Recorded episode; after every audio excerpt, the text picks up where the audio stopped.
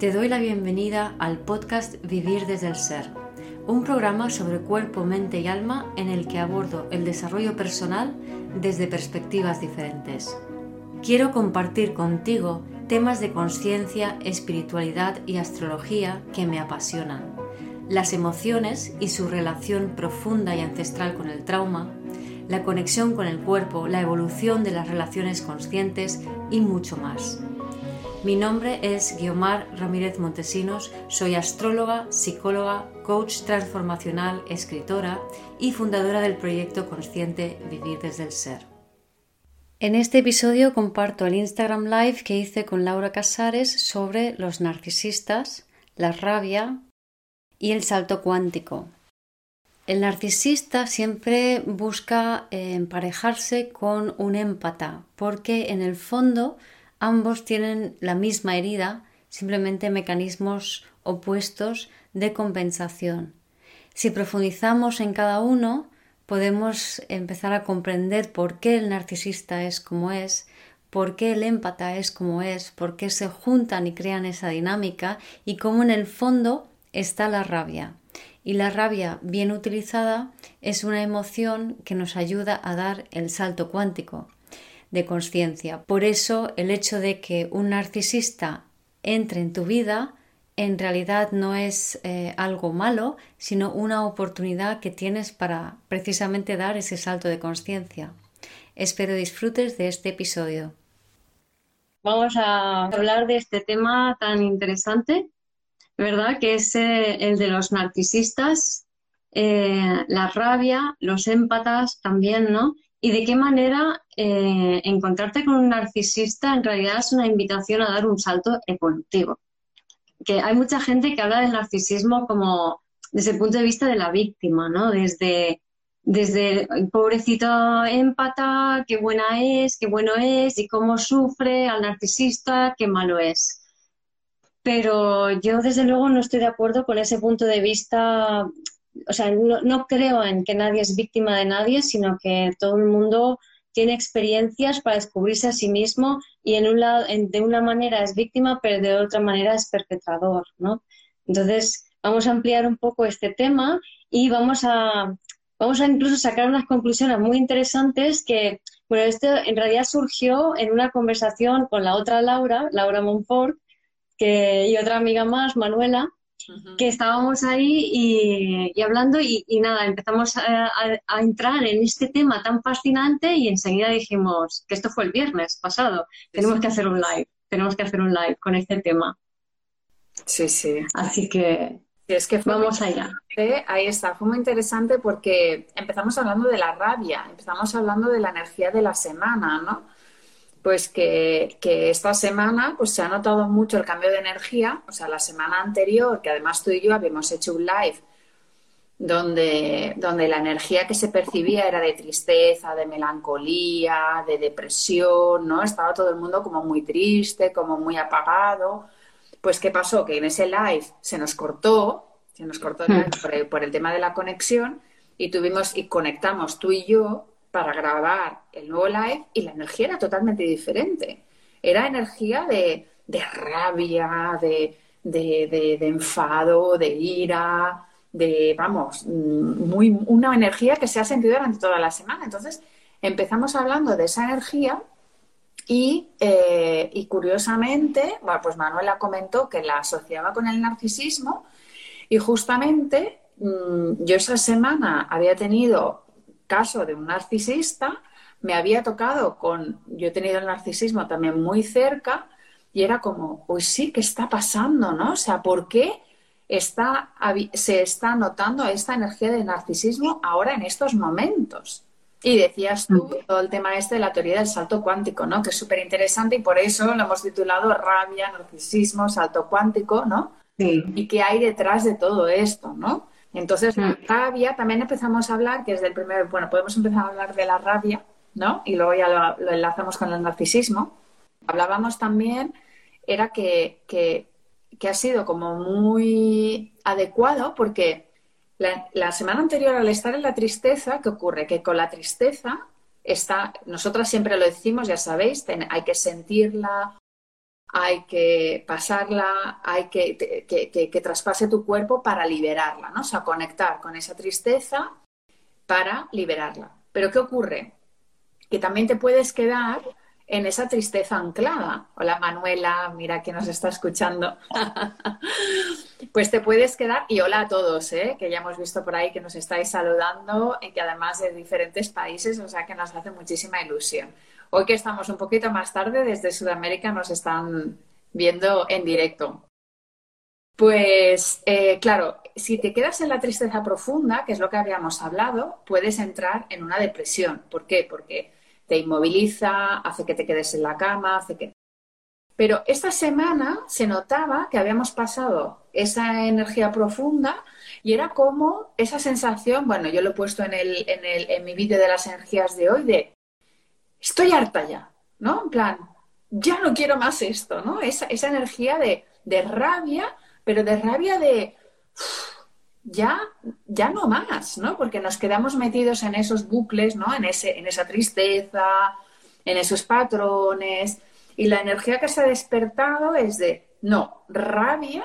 Y la rabia es muy buena también sentirla porque la rabia es la que te hace moverte, es la que te da acción para ir hacia lo que quieres. Y por lo menos esta semana ha sido, vale, esto no lo quiero, para mí, desde mi punto de vista, como la forma en que yo abordo la explicación de la rabia, o sea, al final llega a la misma conclusión, ¿no? Pero siempre esas diferentes, ligeramente diferentes puntos de vista yo creo que enriquecen más, ¿no? La perspectiva para, para la gente, ¿no? Para mí la rabia es una, es la emoción, es una emoción muy potente que te ayuda a conectar, te activa los chakras inferiores, ahí ahora tú nos explicarás más concretamente, ¿no? pero te activa esos chakras inferiores para que conectes con la tierra, ¿no? Para que te arraigues bien. Entonces la rabia es una forma de ponerte en el momento presente de una forma inmediata. O sea, tú cuando tienes rabia es como, vale, ya está, hasta aquí, ¿no? Entonces es una emoción que sirve mucho para definir dónde estás, qué es lo que ya no quieres del pasado, es decir, qué patrón ya no quieres. Mm, lo que pasa es que muchas veces desgastamos la rabia por chakras superiores, y entonces ahí no, en vez de decir ya no quiero este patrón, rechazamos a otros y en ese rechazo de otros lo que hacemos es perpetuar karma, por así decirlo, ¿no? Entonces no la usamos bien, por eso tiene mala fama la rabia, ¿no? Pero si sabemos usarla bien activando esos chakras inferiores, es muy fácil simplemente definir, vale, estoy harta de esto, como decías tú, ¿no? Ya no quiero este tipo de situación, no a esta persona, sino a este tipo de situación y a partir de ahora quiero este otro. Entonces es una emoción muy útil para dar ese salto cuántico, ¿no? Para intencionar una nueva línea temporal, una, un nuevo despliegue de patrones, ¿no? Y curiosamente, el narcisista y el empata, ambos, y luego vamos a profundizar en esto, tienen en común la rabia.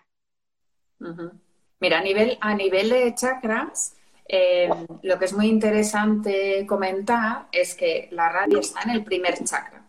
Y el primer chakra es el que nos enraiza ¿no? con la tierra. Pero además el primer chakra, cuando no está equilibrado, no sabemos poner límites. ¿no? El chakra eh, raíz es nuestra columna, es nuestros huesos, eh, es nuestro sacro, entonces, em, cuando no, en equilibrio, te, sabes dónde estás. Es como, es como el radar de estoy aquí y además sé dónde están mis límites, ¿no? Es como sé que mi cuerpo físico es este. De hecho, por ejemplo, una persona eh, es también el cuerpo físico, el primer chakra. Entonces, un chakra, un primer chakra debilitado es una persona, por ejemplo, muy delgadita, muy débil, muy muy hacia adentro y en cambio hacia afuera suelen ser personas fuertes, tal, no sé qué, ¿no?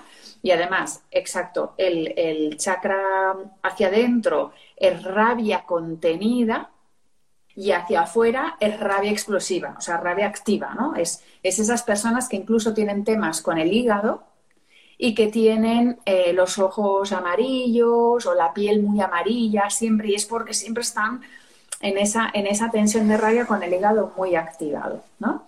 Entonces la rabia nos ayuda a eso, a poner límites, a decir hasta aquí no, que es justamente lo que estamos diciendo.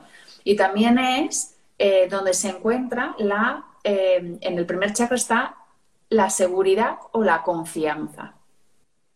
Entonces esto también es muy, muy interesante añadirlo al tema del narcisista, porque el narcisista en realidad es una persona muy insegura. Y lo que hace es mostrar mucho la rabia, mostrar mucho los límites y lo que hace es proyectar en el otro todo lo que le sucede. Claro, su propia inseguridad. Su propia inseguridad la proyecta en el otro. Claro, y por eso cuando se asocia con el empata, que el empata lo coge todo, el, el empata se, adapta a ese rol de, vale, yo soy la persona insegura, que bueno, yo digo empata porque en realidad es así como se define, ¿no? En la polaridad narcisista, empata, pero es un poco más, en mi experiencia lo que he visto es que eh, no es que una persona sea narcisista y otra persona sea empática, sino que hay como la misma, la misma historia de fondo que ahora luego veremos, pero que el narcisista está como en un nivel de conciencia y el empata está en otro y es como que no se entera y está adaptando, intentando adaptarse a este nivel. Pero este narcisista, a su vez, puede ser el empata de otro narcisista. Entonces, para mí, más que nada, son personas que se juntan con misma herida y diferentes niveles de conciencia. Sí, aquí también preguntan, ¿no? La proyección al final es debilidad. Bueno, la proyección es que tú, lo que tú no quieres ver de ti, se lo proyectas al otro. No es un tema de debilidad, es un tema de no tener conciencia. Y que en el momento que eres consciente puedes. Lo que pasa que también hay que, hay que hablar de que una cosa es la energía narcisista, que todos también en algún momento tenemos energía narcisista y que en estos momentos, por ejemplo, es una energía que podemos utilizar para realmente esa parte como más egocéntrica, ¿no? De decir, miro por mí y no miro constantemente por los demás, pero que cuando se va un narcisista, se va a un extremo, a la, polaridad extrema, incluso al narcisista perverso, ya se te ha ido para el otro lado y ya mm, es una Claro, ahí hay, hay, una cosa muy interesante, ¿no? Ese de mira por mí, ¿no? antes de entrar en esto, eh, la persona que preguntaba por las proyecciones, a lo mejor lo que quería decir es que lo que se proyecta es la debilidad. en ese ah. caso, sí. Sí, exacto. En ese caso, sí. O sea, ha utilizado debilidad, nosotros hemos dicho inseguridad, que podría ser, eh, que podría ser eso también, o sea, el, detrás de un narcisista hay una persona muy insegura. Y lo que hace es eso, proyectar su inseguridad en el otro. Entonces, el, narcisista siempre proyecta en el otro. O sea, utiliza al otro eh, como, eso, para proyectar todas esas emociones que, que no puede sostener. Y lo que también hablábamos es que el narcisista en realidad se siente víctima. O sea, el narcisista se siente víctima se va a un victimismo al extremo y ese victimismo al extremo lo que hace es que quiere venganza y esa venganza se transforma en perpetrador. A ver si esto lo podemos explicar de una manera que se entienda. O sea, para empezar, el narcisista, si hablamos de ella de la persona narcisista y no de la energía narcisista, es una persona que, sobre todo en la infancia, ha sido víctima y no se han cubierto las necesidades del bebé interior y todo eso al final se ha convertido también en una patología. O sea, realmente se ha ido, cuando estamos hablando de un narcisismo extremo, ¿no? Porque ya, como decíamos, todos tenemos un punto de narcisismo y todos sacamos ese punto de narcisismo en algún momento. Pero cuando realmente se va al extremo y es una persona narcisista patológica, pues significa que entrado en ese victimismo total. Pero yo ahí, insisto, ¿eh? no, no estoy de acuerdo con el punto de vista victimista y que para que una persona se vaya al narcisismo, extremo patológico, em, ese, ese narcisismo es en contra de otra persona, ¿vale? Pero es, están jugando una polaridad, entonces esta otra persona se ha ido a un extremo, es decir, creo que el narcisista patológico no se comporta igual con cada una de las personas, porque siempre está, es reactivo a los otros, entonces va a reflejar algo, ¿no? Entonces, no es, no es un, no estoy de acuerdo con la etiqueta de que este es malo, es narcisista para todo el mundo, ¿no? O sea, este va a jugar un rol y va... Sí, sí. A ver, lo que pasa que sí que es verdad que el narcisista, sobre todo el perverso, que yo de estos conozco algunos, eh, van a buscar eh, realmente, constantemente van a buscar víctimas, porque de esa manera es como descargan, descargan esa rabia y descargan ese deseo que no han podido conseguir. Es como una energía que necesitan descargar en el otro. Yo ya no, Eso yo ya no entro en si es bueno o si es malo, pero la técnica del perverso, que es, que, o sea, del narcisista perverso, que es ese victimismo llevado a la venganza necesita un culpable para ir descargando esa energía que tiene dentro y que no sabe sostener.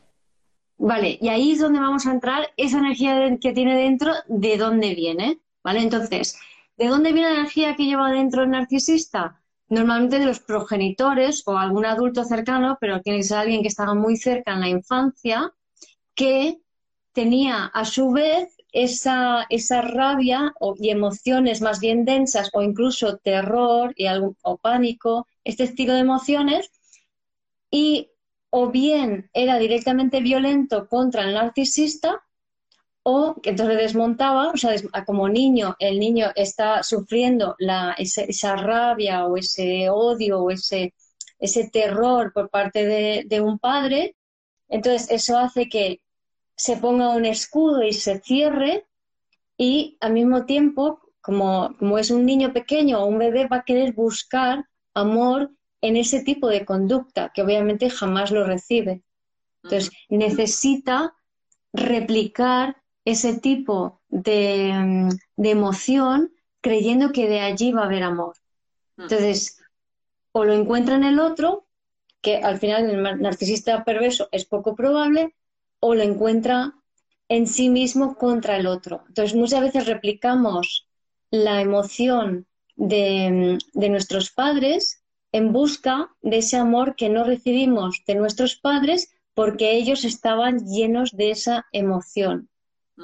Lo he dicho que esa, esa agresividad o esa rabia o ese terror puede ir o bien directamente sobre eh, el niño o puede ser una rabia, una emoción que el progenitor contenga dentro de sí, no lo muestre, pero su campo energético está allí lleno y ese niño lo recibe. Y el resultado es que ese narcisista se cría, imaginaros, un padre, una madre que está lleno de, de esa emoción de rabia, de, terror, de inseguridad, ¿no? Entonces, tiene una pareja, o sea, su, la, madre, digamos, imagínate que es el padre, pues la madre, también pues al revés, va a ser una persona que va a estar intentando calmar a ese padre, ¿vale? Pero en, ese juego entre ambos adultos, entre ambos progenitores, el niño no recibe atención. Entonces, está siempre buscando que el amor a través de esa conducta. Y creo ese escudo, ¿no? De rabia. Sí. Aquí hay dos temas. Uno, también os recomiendo un libro que se llama Los perversos narcisistas de Charles, Jean Charles, Jean Charles Bouchot. ya lo escribiremos allá abajo porque el nombre está. Pero una de las características y que me he encontrado muy a menudo en constelaciones es que el perfil de un narcisista es un niño en un traje de adulto. O sea, ese, el que es narcisista patológico es como un niño metido en un cuerpo de adulto. O sea, no, no se ha permitido crecer porque por esas circunstancias de que los padres tampoco eh, eran adultos y no le han dado la atención adecuada, se queda en ese rol de niño que en constelaciones es el rol que decimos de demandante. O sea, en, en constelaciones tenemos tres, tres roles, ¿no? El del niño, que lo que hace es eh, em, demandar energía, el adulto es neutral y eh, la energía padre es el exigente, el que, o sea, el, que exige, ¿no? El, que impone. ¿no? Sería, serían esas energías. Entonces, esta energía narcisista es la de un niño que está todo el rato llamando la atención y quiero poner, em, eh, o sea, poner énfasis que alguien lo ha preguntado, que tenía un caso de un hijo hacia la madre o algo así. Sí, eh, los narcisistas siempre van a buscar esa, esa víctima, siempre va a ser alguien muy cercano a la familia y lo que van a hacer es aislar a esa persona. ¿Por qué? Porque en realidad la quieren toda para él, para recibir esa atención. O sea, es como si quisieran buscar o en la madre, o sea, pueden ser de hijos a padres, de padres a hijos, en pareja o en el trabajo, pueden buscar esa víctima que la escogen como diciendo, esta va a ser mi sustituto de mamá o de papá. Exacto. explicado tú. Entonces van a buscar, o sea, ese niño herido y se ve, porque en constelaciones se ve, cuando sale un narcisista, es que lo ves, es un niño y además esta semana tuve que sentir a uno y eh, era un niño que estaba buscando. Claro. Claro que imagínate la desesperación, porque creo que es muy poco empático por parte del empata no entender profundamente la herida del narcisista, ¿no? Entonces, imagínate la desesperación eh, del narcisista, de, ese niño cuando era pequeño, de estar rodeado, porque yo me acuerdo una vez tuve una amiga narcisista, eh, sufrí una amiga narcisista, ¿no? Em, que tenía unos padres muy inestables emocionalmente, muy, muy agresivos. Em, yo supongo que aquí ya no puedo, no, tengo suficiente experiencia en si los padres de. He mencionado que hay una agresividad, una rabia, un terror por parte de los progenitores del narcisista que puede estar hacia afuera o hacia adentro. No tengo suficiente experiencia como para confirmar que es ambos, pero eh, sí por lo menos que en, eh, en mi experiencia es hacia afuera, es decir, los progenitores del narcisista son personas visiblemente inestables emocionalmente, con agresividad, con terror, este tipo de emociones, y en el caso del empata suele ser al revés, hacia adentro. Esa es la experiencia que tengo es posible que en ambos casos sean las dos cosas, ¿vale? o sea, todavía no. Actores y también, sobre todo, padres ausentes. Sí, o sea, yo he visto o mucha violencia, tanto dentro, en el narcisismo he visto, también mucha violencia hacia adentro, o sea, mucha violencia hacia ese niño, o sea, que es un adulto, ¿vale? Y que, y que, claro, se queda en ese rol de víctima. Sí, yo eso, yo eso es lo que he visto, o sea, mucha violencia hacia el niño que se queda en el rol de víctima, ¿vale? Pero la hipótesis es que quizá también pueda ser violencia hacia adentro, que eso lo he visto, por otro lado, más en el caso del empata, que sería el espejo del narcisista, o sea, es la misma situación, el mismo terror, eh, la misma inseguridad, la misma rabia, pero sin no directamente enfocado hacia el niño y no experimentado directamente, sino más dentro de los adultos, o sea, eso es lo típico que se aguantan las emociones y no estamos en la mente y no, no expresamos nuestras emociones, pero dentro hay mucha carga emocional. Claro. Entonces, el niño empata por los mismos motivos no recibe la atención de sus padres porque sus padres están muy entretenidos en esa emoción, en esa historia del pasado, muy enganchados en algo que le impiden, les impiden ver a los hijos. Y los progenitores, entre ellos, están demasiado enganchados por historias, ¿no? De manera consciente o inconsciente. Pero lo que quiero decir con esto es que ambos vienen del mismo sitio. Ambos tienen la misma relación con la rabia, con el terror, con el odio. Sí, sí, sí. Y el empata, claro, cuando se juntan el, el, narcisista, que, que, es, un, es un víctima, que esto también, sobre todo por eso, también queremos recalcar que aunque no parezca muy popular, la víctima a veces es más peligrosa que el perpetrador. ¿Y más manipuladora? Sí. Porque Sí, y lo, decimos, y lo decimos como víctimas. Exacto. Ahora, vamos a decir un poco las características más también del narcisista para intentar eh, enfocar, ¿no? Pero es eso, ¿no? un narcisista es una víctima que se siente extremadamente víctima y que cuando ese victimismo se lleva al extremo, se va a querer ser, eh, va a querer venganza. Y esa venganza lo convierte en perpetrador. Y el empata, que es el que siente mucho, que es muy sensible, que se, se funde y siente lo que todos sienten.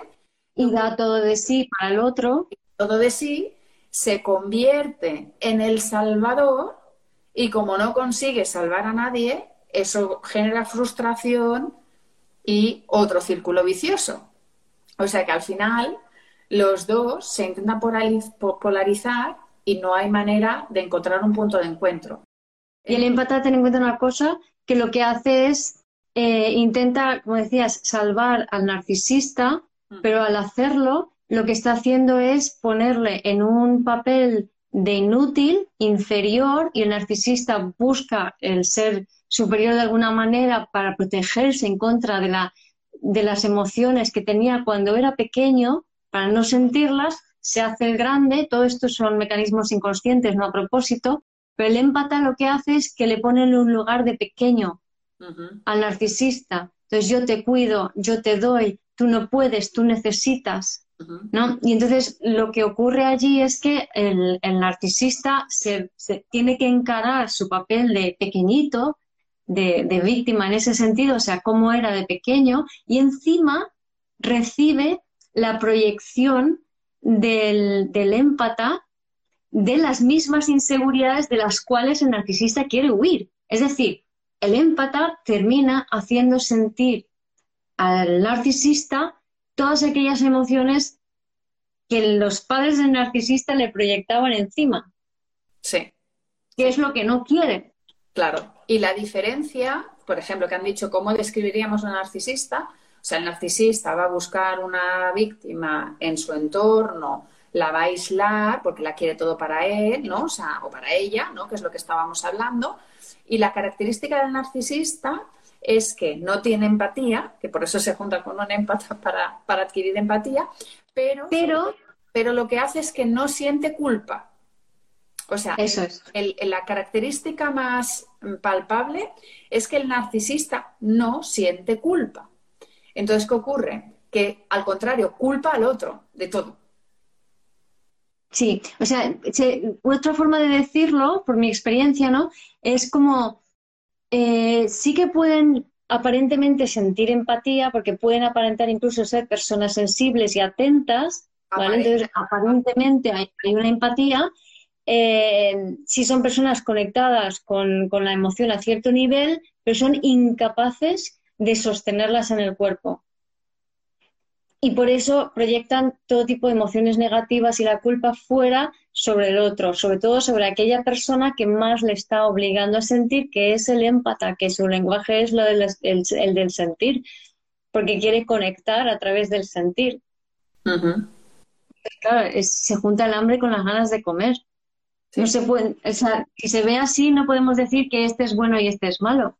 No. Y también, por ejemplo, otro aspecto que podemos añadir era lo de la, fortaleza y la sensibilidad. O sea, el narcisista tiene como gran característica, digamos, como cualidad, la fortaleza, o sea, no, la libertad, perdón, fortaleza que se, suele, se suele juntar, tiene eh, la característica de libertad, porque en realidad viene a salir de su propia cárcel, ¿no? Y es esa libertad, y tiene que incorporar humildad, de la parte del empata y el empata, que suele ser una persona muy sensible, viene a incorporar esa libertad, o sea, que, es el yin y es el yang.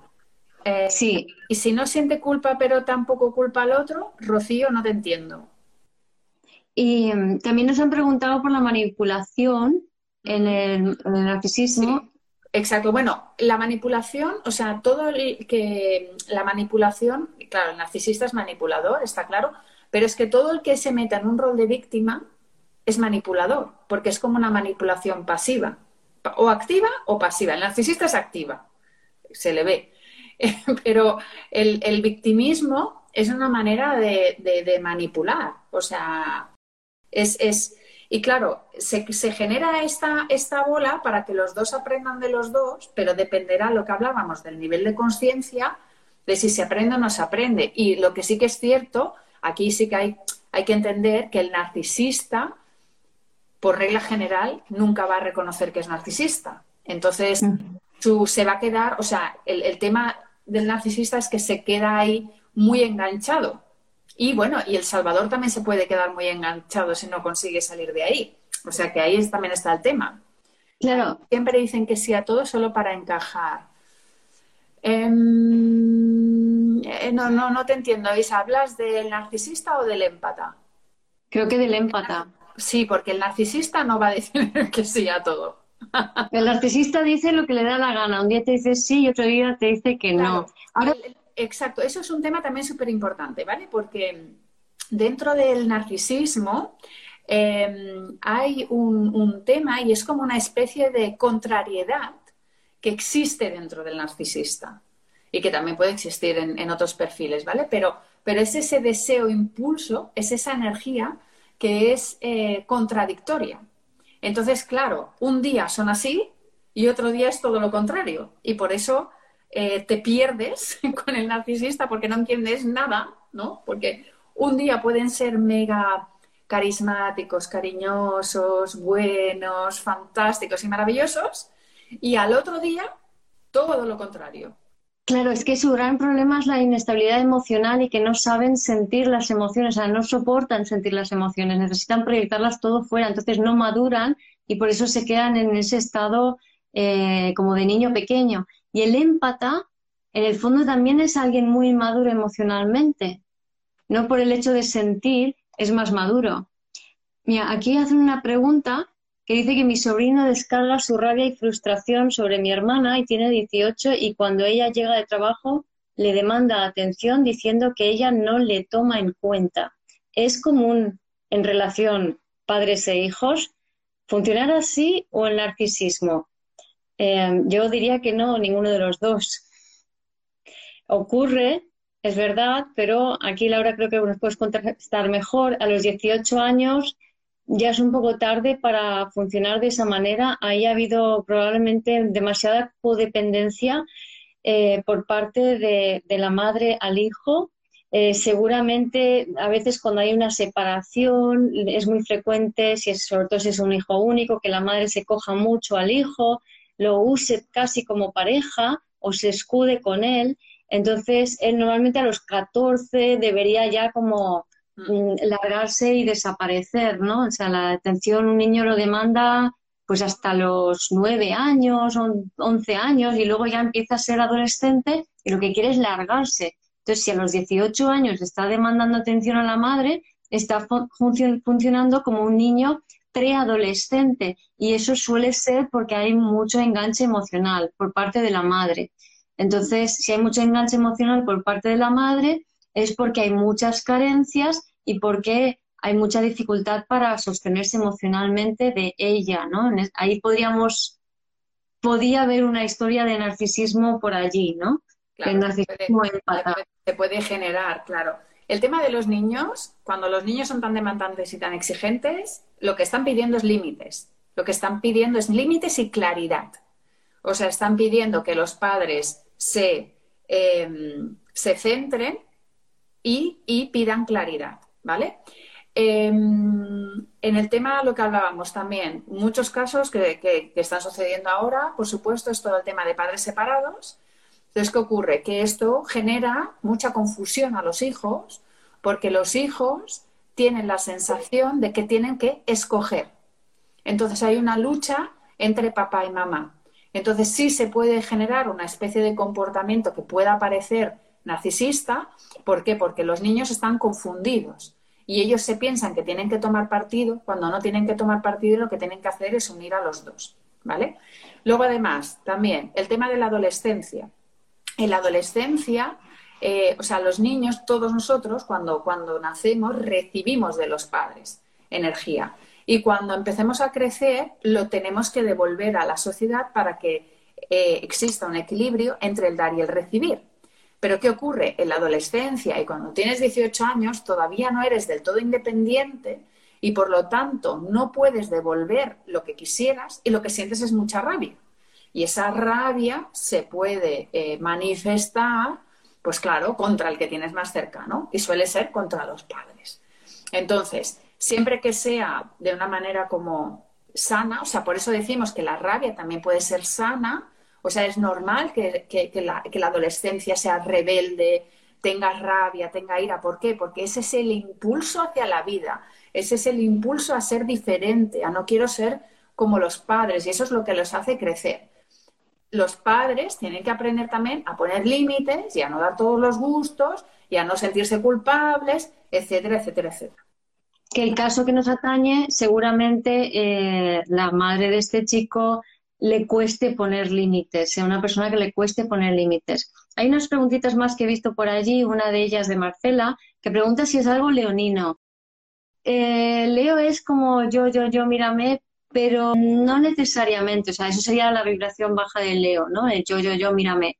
Pero el narcisismo, el narcisismo no es exactamente algo tan superficial como yo, yo, yo, mírame, es algo mucho más profundo, o sea, es este, este miedo que estamos eh, intentando describir, ¿no? Viene del miedo, viene de la rabia, viene del terror, viene de emociones muy intensas en un ambiente familiar que no han sido, que, que han hecho que el, el, niño no tenga atención, no reciba atención.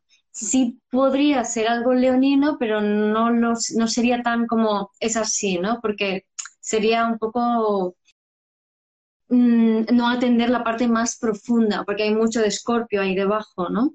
Hay mucho escorpio, hay también cáncer, hay apegos, hay emociones del pasado, hay terrores, hay historia. Entonces... Mm. Sí, yo tampoco, lo, yo tampoco, lo, relaciono, o sea, para mí son energías... Mm, sí, son energías diferentes, porque la energía leonina es mal, más me muestro y quiero que me veas y tal, pero de una manera como más divertida, como más, bueno, por lo menos lo que yo siento, ¿no? Es una energía como más de actuar, ¿no? De yo soy, yo estoy aquí y actúo para vosotros, ¿no? Y quiero que me veáis y que me reconozcáis. Y en cambio el, narcisista es más profundo, es mucho más profundo, entonces no, no, lo, no lo diría por ahí. Luego alguien comentaba algo de que lo de la culpa y que tú haces algo y no te sientes culpable, pero es que decía que era por... No, lo, he visto. Es, eh, ¿Y si hay alguien que em, no asume su culpa, pero tampoco la proyecta fuera? Eh, entonces no sería, seguramente no sea narcisista, porque el narcisista tiene que estar enganchado al otro al igual que el empata. Entonces, no echa la culpa fuera y va a su bola, realmente eso sería más el ghosting que hablamos la otra vez. Sí, sí, sí, sí. sí. Sería casi lo contrario. Exacto. Y, eh, y, lo que hablaban también aquí, el narcisista, que es muy encantador, sí, es muy encantador de serpientes. Y también lo que han dicho, un rasgo es que suele quedar muy bien en el entorno de afuera. Por ejemplo, hacia afuera parece una persona encantadora, carismática. En cambio, dentro de la familia, o sea, por ejemplo, sobre todo socialmente son encantadores, carismáticos y luego dentro, cuando llegan a casa, eh, machacan a la persona con la que tienen. Y normalmente esto, tener en cuenta que el narcisista va a tener dos patrones y es que con la persona con la que están, por ejemplo, sea el hijo o sea la pareja, lo que van a utilizar a la pareja en algunas ocasiones en su círculo de amistades van a utilizar a la pareja como trofeo o al hijo como trofeo, en plan mirar, tal, tal, tal, va a mostrar su adquisición, es como aquí tenéis mi obra, mi que, y está conmigo, ¿no? Eh, esto, y en cambio en el círculo de amistades de la otra persona lo va a hundir, va a hundir a la pareja o al hijo, porque lo que quiere es demostrar que tiene el poder y que está por encima en el otro círculo, porque la quiere separar de ese círculo de, de amistades. O sea, el objetivo también del narcisista es aislar a la persona para tenerla para sí, viéndolo desde el punto de vista mm, que tiene, que quiere ese amor.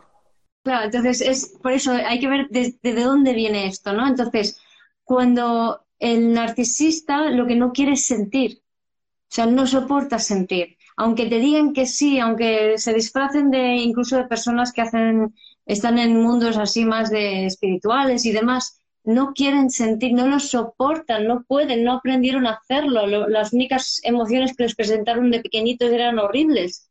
Entonces no pueden. Entonces, ¿qué pasa? Que cuando estás en una relación más íntima, como una relación de familia, el otro te va a hacer sentir. El otro te va a remover. Y el empate lo que quiere es sentir con el otro. O sea, es que es que es una fórmula abocada al fracaso. El empátrata quiere sentir, el narcisista no quiere sentir y van y se juntan. Entonces, porque es la misma herida, pero el tema es que el, eh, esa, esa, esa, angustia que le, eh, o sea, el narcisista en, cuando está con alguien que le hace sentir, le saltan todas las alarmas, no lo soporta, entonces tiene que salir corriendo y necesita proyectar eso que está sintiendo sobre los demás. Entonces, fuera no lo va a hacer porque entonces le van a hacer sentir más cosas, pero lo que hace es hablar mal de, las personas que tienen cercanas, ante las cuales eh, proyectan su propia inseguridad para desahogarse de todo lo que están sintiendo de esa persona que les hace sentir inseguridad. ¿Se entiende? y además, porque en esta sociedad, cuando tú te pones a hablar con alguien, la otra persona te presta muchísima atención y empiezas ahí el chismorreo y, se, y tu energía sube y te, os llenáis de energía y os ponéis a caldo el otro, entonces da mucha vidilla, da mucha energía, cosa que el narcisista necesita la energía del otro también, ¿no? Sí, sí. necesita descargar esa energía. Y si es verdad, que aquí por decían, ¿no? Que se quedaba. No, necesita descargar la energía eh, emocional densa y necesita cargarse de energía que le eleve. Sí, sí, sí, sí, sí. Y de hecho, lo curioso del empata es que eh, el empata es empata porque siente las emociones de los demás, pero le cuesta mucho conectar con las suyas. Efectivamente. Entonces, ¿qué pasa? Que es como si le estuviera demandando al narcisista, narcisista, tienes que sentir cuando yo no siento. Narcisista, eres, no, no, no sientes, narcisista, no, no sientes culpa, narcisista, no sientes lo que le haces a los demás. Tienes que sentir y en cambio el empata no siente lo suyo. Sí. y aquí es muy interesante porque, a ver, eh, tanto tú como yo somos mm, eh, empatas que hemos sido víctimas de narcisistas. Entonces, o sea, somos personas sensibles que estamos sintiendo, y fijaros la paradoja de esto, ¿no? O sea, nuestra vida es sentir, sentirlo todo, abrumarnos por el sentir.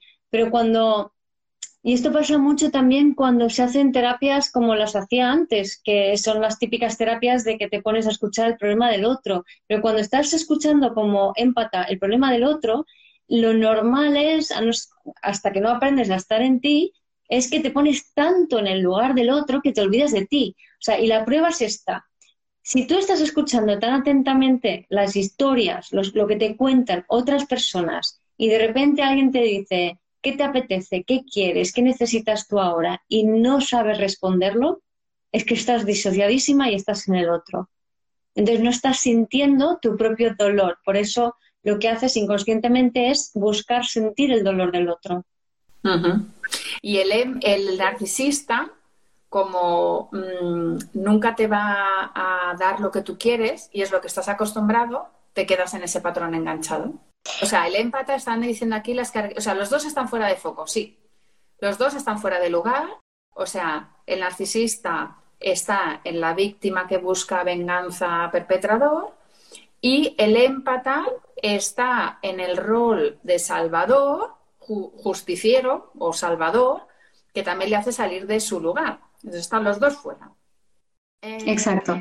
¿El empata proyecta su quirón? Nos pregunta Juan Miguel. Sí, se puede decir. A ver, eh, Quirón es el sanador herido y sí, lo proyecta porque no ve la herida en el otro, no en sí mismo. Hmm. Y eso sería funcionar con Quirón bajo.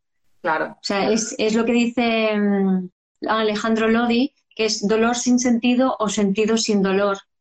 Entonces hay una disociación del propio dolor, ¿no? Claro. Y también qué, características tienen los émpatas, pues lo que estábamos, lo que acabamos de decir, ¿no? El empata es el que siente todo del otro y es muy sensible, pero a su vez está negando sus propios sentimientos. Por los mismos motivos por los cuales el narcisista no quiere sentir, que es, tenía progenitores que no eran capaces de sostenerle como bebé y como niño pequeño porque esos progenitores estaban demasiado entretenidos en su propia emocionalidad oscura, o sea, en su rabia, en su dolor, en su terror, en su trauma.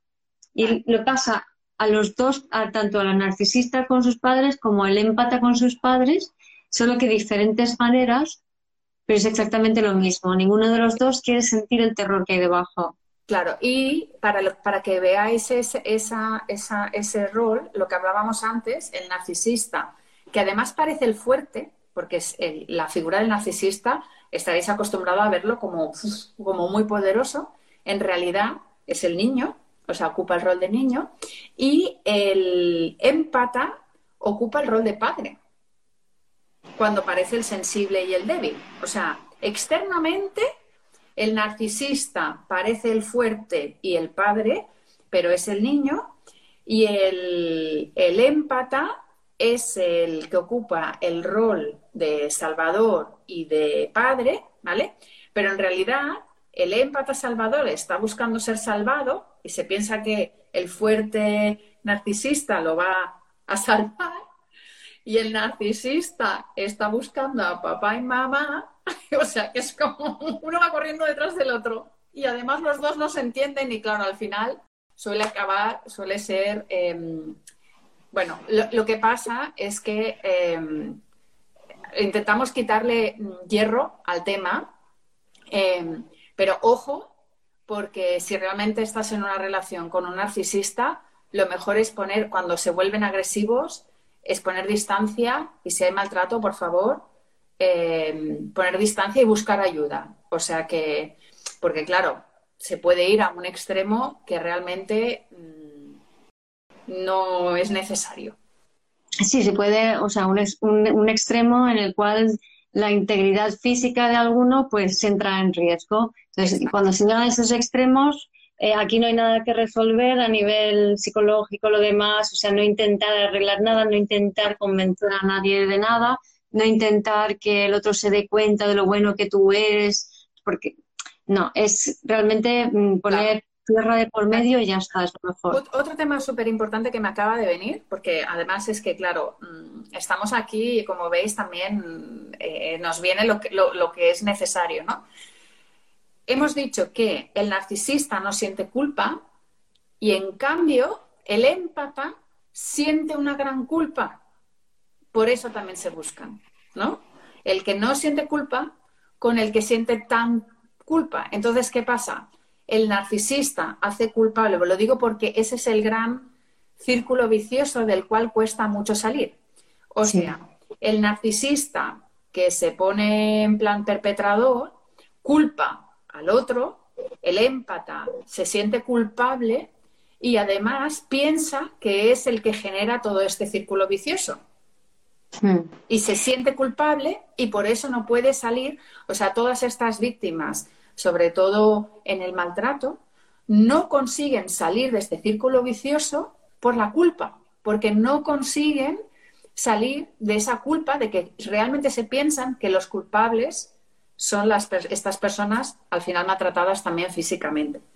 Sí, mira, hecho una, una pregunta eh, por allí que hablaba de que, ¿y si, cómo hacer que un narcisista reconozca su narcisismo para que vaya a terapia. O sea, no, no, no. vete tú a terapia, vete tú a terapia y mira a ver tú por qué estás fuera de ti, por qué estás tragándote las emociones de otro, por qué estás viendo al otro como pobrecito, qué problema tiene. O sea, porque sois iguales en el fondo, o sea, es el mismo terror que habita uno y otro. Lo que pasa es que los mecanismos externos son diferentes, pero los internos son los mismos. Entonces, es, esto es un problema tuyo, no tiene nada que ver con el otro. O sea, intentar culpar al narcisista es absurdo, es funcionar como un narcisista. O sea, no, tiene sentido. Exacto. Para salir de ese círculo que alguien lo ha, lo ha preguntado es autoconocimiento y autoterapia. Y cuando te des cuenta de tu comportamiento, tú puedes decidir salir de ahí. Pero claro, intentar ayudar a un narcisista es entrar en ese papel de salvador. No somos nadie para salvar a nadie. Y eso es lo que tiene que aprender el empata. Ni para esperar que, ni para estar allí para decir, vale, yo no te voy a salvar, pero voy a ayudarte para que tú encuentres a alguien que, no, no, no, o sea, no van por ahí los tiros. El narcisista entra en tu vida por un motivo. Primero, que es igual que tú, entonces un poco de humildad, ¿no? O sea, estamos, somos iguales. Entonces, yo en el caso que tuve lo, lo vi muy claro, ¿no? Con, con, esta amiga que era narcisista. Eh, llegó un momento en donde, o sea, al principio como muy simpática, muy amorosa, muy amable, y luego lo de, siempre, poco a poco, va despreciándote, va minándote, va hablando mal de ti a tus espaldas, ¿no? Va machacándote para que tú dejes de creer en ti y te hagas pequeñita, ¿no?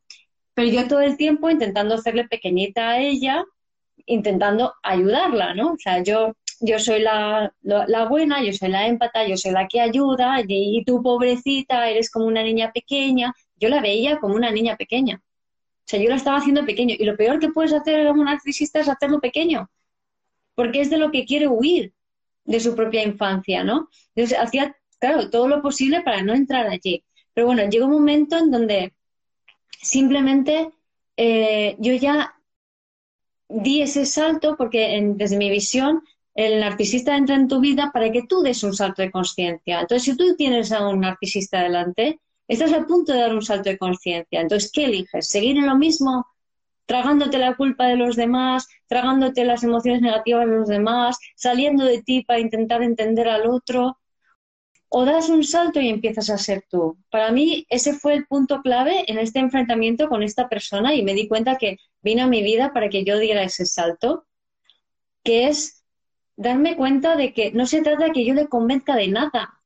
Está en otro punto. Ella está bien como está. En este caso era una amiga, que en el caso de que, son, de que sea una pareja es eh, mucho más complicado. Creo que ahí puedes más hablar tú, ¿no, Laura?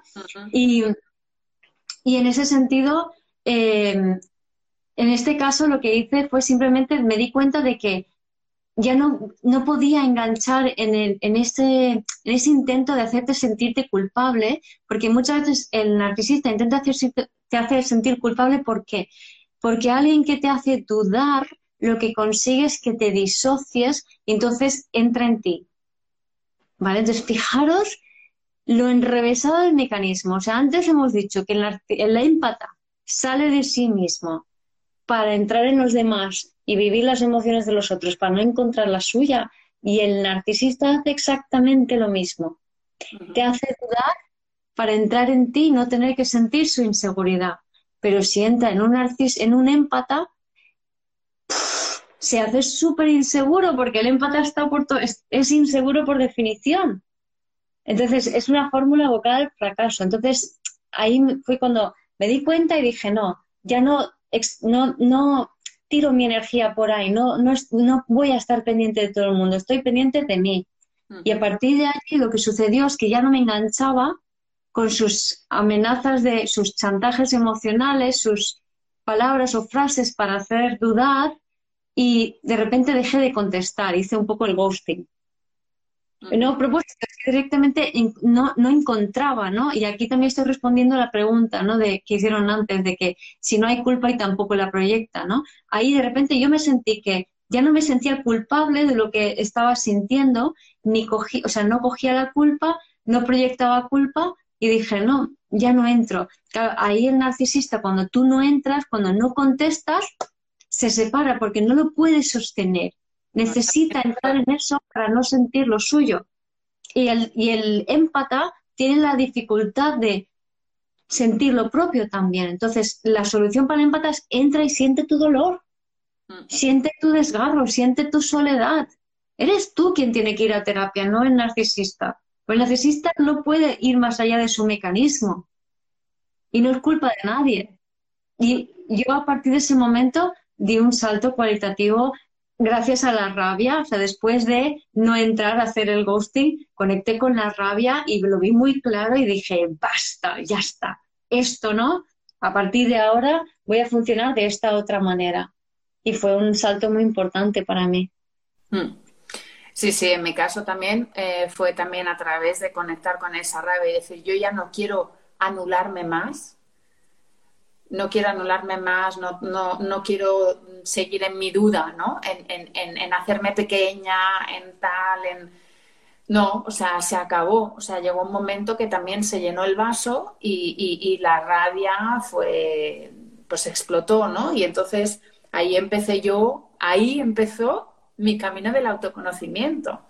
O sea, realmente después de esa relación que yo tuve, muy larga y muy eh, bueno, pues con heridas profundas también, porque acabas también dañado, pues luego fue eh, eh, volver a mí y mucho tiempo de volver a mí, pero me, me, ayudó a verme a mí, a ponerme el espejo a mí y a no volver a caer en ese patrón. Pero porque era yo, no él, sino yo. Claro. Entonces yo volví a mí y lo que tú dices, di el salto cuántico de conciencia de poder decir, vale, no, se trata de mí, se trata de mi inseguridad, se trata de mí. Si no me quiere él, ¿quién me va a querer? Porque ese tiene el, es, el empata se engancha al narcisista, porque el narcisista, como cuando está bien, te dice que eres lo más, ¿no? O sea, te quiere como con locura, pues tú como empata piensas que nadie te va a querer como él. Y eso es amor, eso es apego. Alguien ha preguntado aquí si realmente podía haber amor.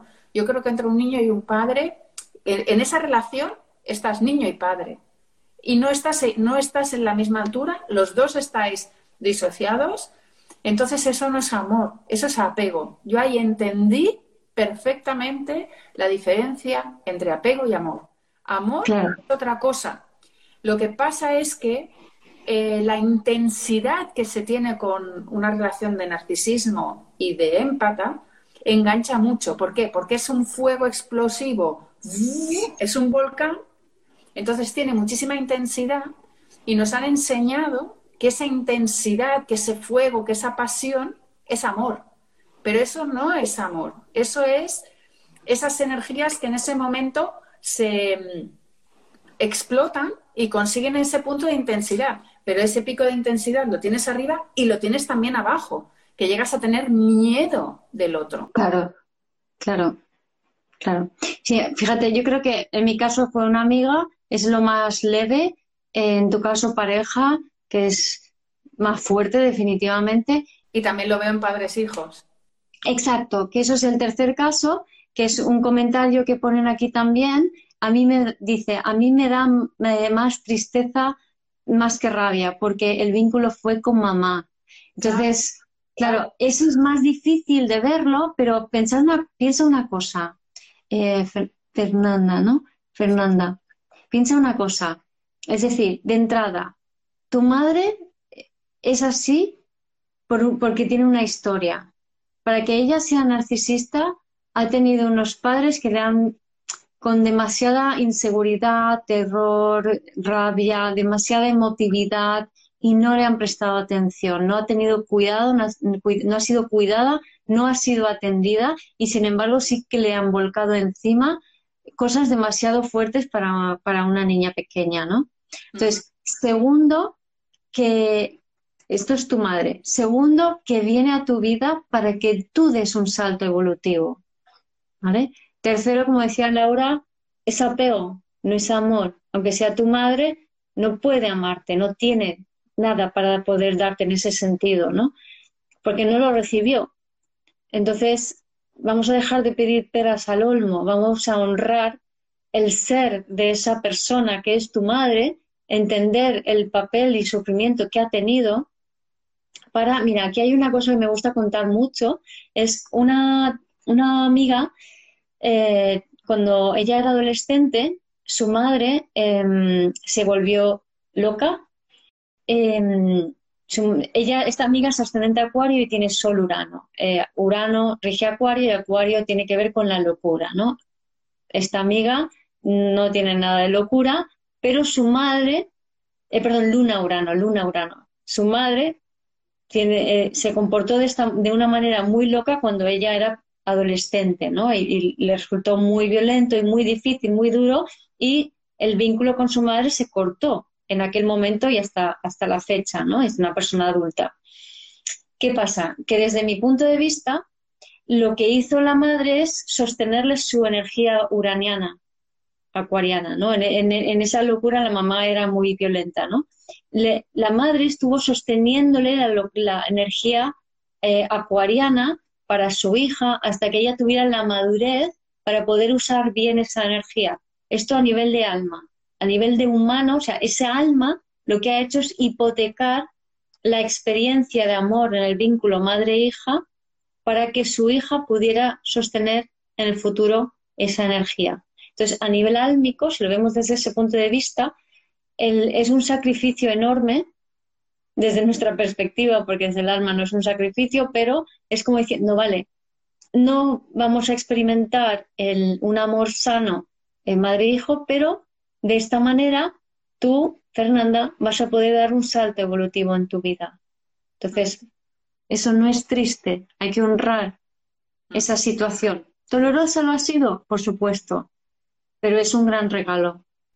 Sí, y para los hijos que tengáis padres, pues como Fernanda, ¿no? Eh, eh, narcisistas, a nivel físico podéis tomar distancia porque las relaciones pueden ser muy dolorosas y muy dañinas porque os veis, estáis en esa rueda de, manipulación y lo veis. Entonces, decidir qué tipo de relación a nivel físico queréis con vuestros padres, con padre o con madre, Em, entendiendo que es una persona que no va a salir de ahí y que vosotros, como hijos, igual que como en la pareja, estás como esperando las migajas, mirando a que mamá me quiera y mirando a que papá me quiera. Porque en realidad como hijo, igual que como pareja, es la misma situación, es estoy esperando a que mi papá me diga algo o a que mi mamá me diga algo. En el momento en que me, lo, me, me da un poquito de atención, yo me pongo súper contenta y entonces papá y mamá hacen, ¡zasca! Y te pegan una hostia, ¿no? Hablando claro. Mm. Y tú acabas otra vez dolida. Entonces, es ese enganche también, ¿no? Que, que es súper doloroso. O sea, que por eso digo que como hijo, si quieres tomar distancia, tómala, porque te puede hacer mucho daño. Pero tu aprendizaje es quererte a ti misma o a ti mismo. Es querer. Y es también esa lección de humildad, porque también como hijo te puedes poner por encima del padre y querer cargar con esa, con esa responsabilidad. No es tu responsabilidad cambiar ni salvar a tu padre ni a tu madre. Es colocarte en el lugar de hijo, aceptar que tu padre y tu madre son tal y como son, es lo que te ha tocado y por algo te ha tocado. Hmm. Y tampoco poniéndote en el rol de víctima, porque si no también caes, ¿no? Soy víctima porque soy hija de alguien narcisista y puedes caer también en el rol del narcisismo encubierto. Sí, mira, interesante porque Fernanda ha dicho que tiene un estelium en acuario, la que, el ejemplo de antes. Y Ritual de Luna pregunta que cuando hay mucha energía en casa 11 es análogo. Lo he dicho, no lo, no lo limitaría a este tema de eh, acuario Leo, ¿no? O sea, algo tienen que ver, hay algo pero no sería solamente decir, mm, me pasa porque hace acuario, me pasa porque hay leo, ¿no? No es tan blanco y negro, es más, un poquito más complejo, creo yo. No, no es inherente a las energías de león y las de acuario, ¿no?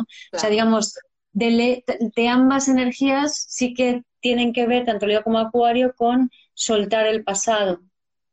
Pero ambas energías hablan de todo un proceso de soltar el pasado. Es decir, un acuario no suelta el pasado, sino que un acuario viene esclavizado en el pasado y ha de ir hacia un fluir más cristiano, ¿no? Mientras que un Leo viene muy anclado a la dependencia y ha de aprender a, dar desde el corazón, ¿no? Entonces, mm, no sería tan así, aunque algo tiene que ver con esas energías. Em, una cosa, antes, al principio, hablábamos del, egoísmo, ¿no? Hacías un comentario, ¿no, Laura, sobre el, egoísmo de los narcisistas, ¿no? Em, el tema es, hay, ser egoísta no es malo, es positivo ser egoísta. Es, de hecho, yo lo comentaba cuando eh, lo que me ayudó a esta persona narcisista en mi vida es a que yo, es a que yo fuera más egoísta, a que yo estuviera más centrada en mí era lo que necesitaba hacer en ese, en ese momento. Y normalmente un empata es lo que necesita hacer, entrar en ella y ser más egoísta. Entonces, ¿cuál es la diferencia entre un egoísmo sano y un egoísmo eh, que no es sano? Pues la diferencia está en el miedo. Un egoísmo no sano es yo soy egoísta, pienso en mí porque me van a atacar, me van a hacer, me van a quitar, eh, tengo que, ¿no? Y un egoísmo, egoísmo sano es yo me cuido a mí mismo porque así puedo cuidar mejor de todo lo que hay a mi alrededor. Pero primero me cuido yo. Primero yo, más importante, ¿no? Pero no es por miedo, es por amor. Exacto. y ese, es el gran aprendizaje de los dos. O sea, el narcisista se escuda por el miedo a descubrir su inseguridad y el émpata se escuda por el miedo a mostrar sus emociones. ¿no? Y ahora mismo las energías que estamos sintiendo, que estas son de, esa rabia y de ese narcisismo, es para que eh, veamos en nosotros esa, esa rabia para ir hacia la vida, en el narcisismo, que pensemos en nosotros y que eh, nos escuchemos y que vayamos hacia adelante a perseguir nuestros sueños y que no nos quedemos en el, eh, en el pasado, sino que avancemos y además dando también ese paso hacia el amor y el amor es hacia uno mismo, hacia nosotros mismos y hacia los demás. O sea, no desde el modo solo egocentrista, sino que es bueno para mí, pero también que es bueno para los demás. Y entonces así estamos todos haciendo el salto cuántico. Estamos viendo en, también en la sociedad mucho tema, narcisismo, egocentrismo, egoísmo, ¿no? Yo, yo al narcisista no le llamo egoísta, le llamo más egocéntrico, ¿no? Porque no suelen ser personas egoístas, suelen ser personas que también dan y que no sé qué, pero sí que es ese, ese egocentrismo de ese centro en ellos, que es lo que el empata tiene que aprender. Entonces, por eso, que si esta energía la utilizamos bien, pues podemos, nos puede dar el impulso hacia aquello que nosotros queremos sin seguir en el rol de complacer a los demás. Exacto, y ahí hay un comentario que ponen que eh, habla de el caso de que eh, un sobrino sufre narcisismo, eh, del narcisismo del padre y el niño tiene tres años. Entonces, una persona que se preocupa por el niño de tres años que sufre un padre narcisista. A ver, el, narcisismo yo lo hablaría más en la relación entre eh, una persona adulta con, con un empata. Ese, ese padre-hijo tres años, sería más bien un padre emocionalmente eh, tocado, con mucho dolor y mucho trauma propio y ancestral, que no puede atender a su hijo porque está demasiado encerrado en lo suyo propio, ¿no? Entonces, si tú eres la persona que está cerca, pero al lado y parte de la familia y te preocupa, yo lo primero que haría, y este consejo lo hago siempre con todo el mundo, vamos, en mis terapias a todo el mundo, es primero mira lo tuyo. Primero mira qué estás proyectando en esa situación. ¿Por qué? No es que no sea importante lo que le pase a ese niño o, no sea verdad ni nada por el estilo, sino que tú en esa situación estás proyectando algo propio, estás proyectando tu propio problema. Mientras proyectes eso, no vas a ver a los demás, no vas a poder ver la situación tal y como es, sino que lo que vas a hacer es enquistarla más. Mm. Cuanto más veas eso así, más eso va a ser así. Entonces, en primer lugar, siempre limpia tu mirada mirando por dentro tuyo por qué necesitas ver eso así. Es una necesidad inconsciente, ¿no? Pero ¿qué estás proyectando allí? Eso requiere, duele y requiere humildad, es cierto. Pero una vez que tengas los cristales limpios, entonces quizá puedas ver la situación con más claridad y tú misma, al pertenecer al mismo sistema, vas a ayudar a liberar esa energía que está allí. Sí. Y preguntaban por aquí también que por qué el narcisista no siente culpa. Pues porque se siente víctima. Esa sería, sería la, la, respuesta. O sea, anula, anula todo ese sentimiento de culpa para poder actuar, pero sobre todo porque el narcisista se siente víctima. Entonces dice, si yo soy la víctima, yo no tengo la culpa. Aunque luego mm. la víctima se siente muy culpable. O sea, es un poco difícil, ¿no? Pero, pero es como que él siempre tiene la sensación de que la culpa la tiene el otro y de que la viene de una situación de víctima, es como un niño. Un niño que hace trastadas normalmente. O sea, ¿cuál es el comportamiento de un niño? Un niño la lía y le pega al otro. Y, siempre tiene una excusa para decir que no era su culpa. ¿A qué niños, no sé, qué niños habéis conocido vosotros que digan, es, ha sido mi culpa? nosotros los adultos, después de estar tres horas interrogándolos y de que no hagas eso y ves y pide perdón. Claro, claro. y el narcisista tiene como la esperanza de que, de que se merece esa atención y ese amor que no recibió y que quiere, mientras que el empata, mm, su problema, se siente culpable y poco merecimiento. O sea, el empata se conforma con migajas, por eso se traga todo lo que se traga de los demás. Entonces, pues eso, ser empata no es muy sano que digamos, ¿no? o sea, Hay que intentar encontrar el equilibrio, porque es lo que decíamos, es el que se siente en el rol de niño y el que se siente en el rol padre. Y no, se trata de estar en el adulto, los dos. O sea, cuando tú estás en el adulto tienes esa mirada neutral y no te sientes ni niño ni padre, sino que eres adulto, estás en una neutralidad. Y tú no eres nadie para rescatar a nadie, ni tú no eres nadie para culpar al otro. Y ya, y fuera de la relación narcisista-empata. Busca otro empata, sí, sí. Sí, el narcisista siempre, siempre busca un empata, siempre va a buscar alguien que quiera ser víctima. El, o sea, el perpetrador va a buscar una víctima y la víctima va a traer un perpetrador, siempre. Es ese círculo vicioso. ¿Por qué? Porque estás otra vez en el rol de niño, padre. O sea, si tú quieres seguir en ese rol, cuando tú ya aprendes ese juego, por ejemplo, ¿no? Nosotras que, que ya bastante hemos aprendido ese, ese juego, yo me encuentro en muchos de estos, algunos casos ahora, ya cada vez menos, porque ya no los atraigo.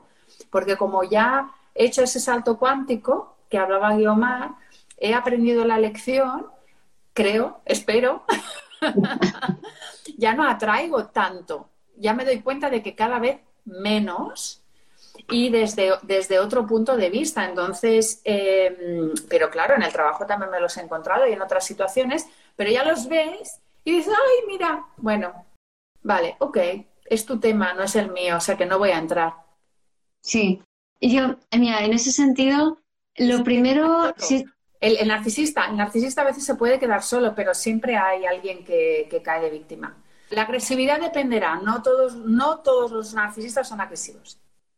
Sí, Laura, yo en ese sentido lo que creo que es eh, importante es darse cuenta que primero cuando estás en una relación con un narcisista, la, la, primera respuesta es la mejor, es la rabia y la separación, es decir, mm, basta, ya no quiero más y poner tierra por medio, ¿no? Pero luego es muy interesante que mm, como empata reflexiones sobre ti mismo, sobre lo que te ha hecho sentir, sobre el dolor que te ha hecho sentir, que es el dolor del cual tú estabas huyendo mm. todo el rato, ¿no? El otro también, por supuesto, ¿no? Pero es el otro es un agente de cambio para ti. Sí. Entonces, luego reflexionar sobre eso que te ha hecho sentir, entender que es lo mejor que te puede pasar porque si no sientes el dolor profundamente, tu alma tu alma no encarna. O sea, el alma encarnado es mucho más intenso y doloroso que sentir un poco de memorias celulares y emociones. Mm. Entonces, mientras cuanto el salto de conciencia es encarnar el alma. Entonces, hay que pasar por allí. Sí, sí, hoy por hoy tenemos que pasar por ahí porque hay muchas memorias celulares. Luego, después de sentir, comprender que cómo ese sentir te hace más tú, te integra esos trozos de ti. Es como si, si el cuerpo y el alma se estuvieran acoplando, así, caos, caos, caos, ¿no? A través de ese dolor, sea físico o emocional. ¿Vale? Y después llegar a un punto donde puedas dar las gracias, no en persona, sino dentro de ti, dar las gracias porque tuviste esa experiencia y esa persona eh, atravesó tu vida para darte este regalo pero eso no quiere decir que tengas que volver a conectar con esa persona, ni ser amigos, ni nada, porque son dos estados vibratorios diferentes. Entonces, estás en otro punto y ya está. Sí. las gracias por lo que ha sucedido y ya está. Es otra etapa, has dado un salto.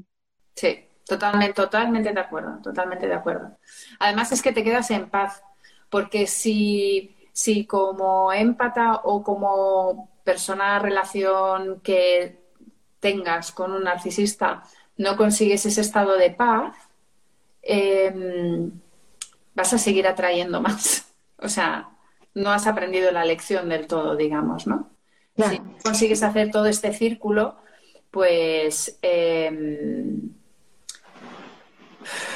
vas a seguir atrayendo esa energía y, te vas a seguir sintiendo con, con esa venganza. O sea, te vas a sentir víctima y vas a buscar venganza.